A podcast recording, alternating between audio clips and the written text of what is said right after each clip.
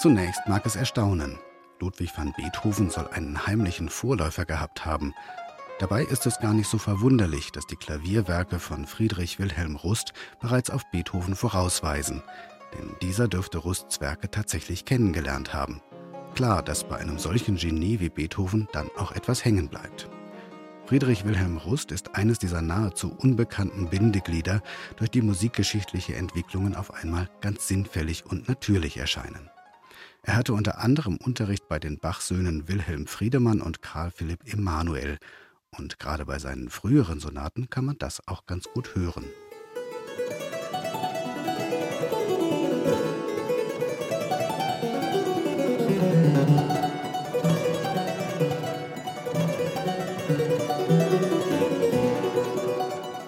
Dieses wunderbare Klavikord nach Christian Gottlieb Hubert wird gespielt von Jermaine Sprosse. Der Nachwuchsexperte für historische Tasteninstrumente hat sich der Klavierwerke Rusts angenommen und dies ist tatsächlich die einzige derzeit offiziell erhältliche Aufnahme. Dass diese Stücke völlig zu Unrecht vergessen sind, wird hier mit jeder Note deutlich. Neben zwei Sonaten auf dem Klavikord spielt Sprosse auch zwei späte Werke auf einem originalen Johann Andreas Stein Fortepiano.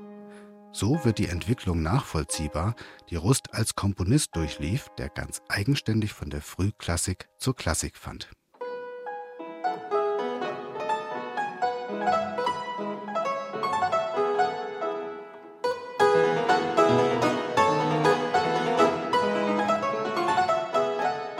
Zwar gehen im manchmal etwas ungestümen Spiel von Jermaine Sprosse auch ein paar Details unter, Dafür überzeugt seine herrlich unmittelbare und frische Musizierhaltung auf ganzer Linie.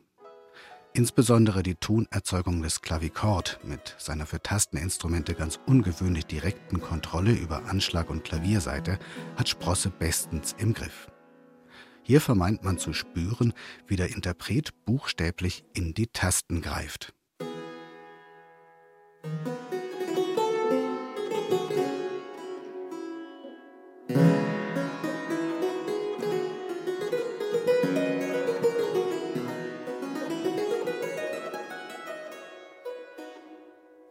Friedrich Wilhelm Rust trat 1775 die Nachfolge von Johann Friedrich Fasch als Hofmusikdirektor und Leiter des Theaters in Dessau an.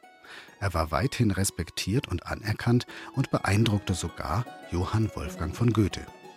Neben seinen erfindungsreichen, technisch anspruchsvollen und künstlerisch selbstständigen Klavierwerken schrieb er auch weitere Kammermusik, Kantaten und Bühnenwerke.